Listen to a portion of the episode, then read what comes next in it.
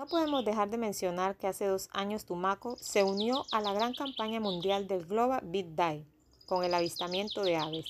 Esta jornada inicia muy temprano, desde las 6 de la mañana, en una ruta que comprende desde el kilómetro 42 de Pueblo Nuevo y finaliza en las playas del Morro.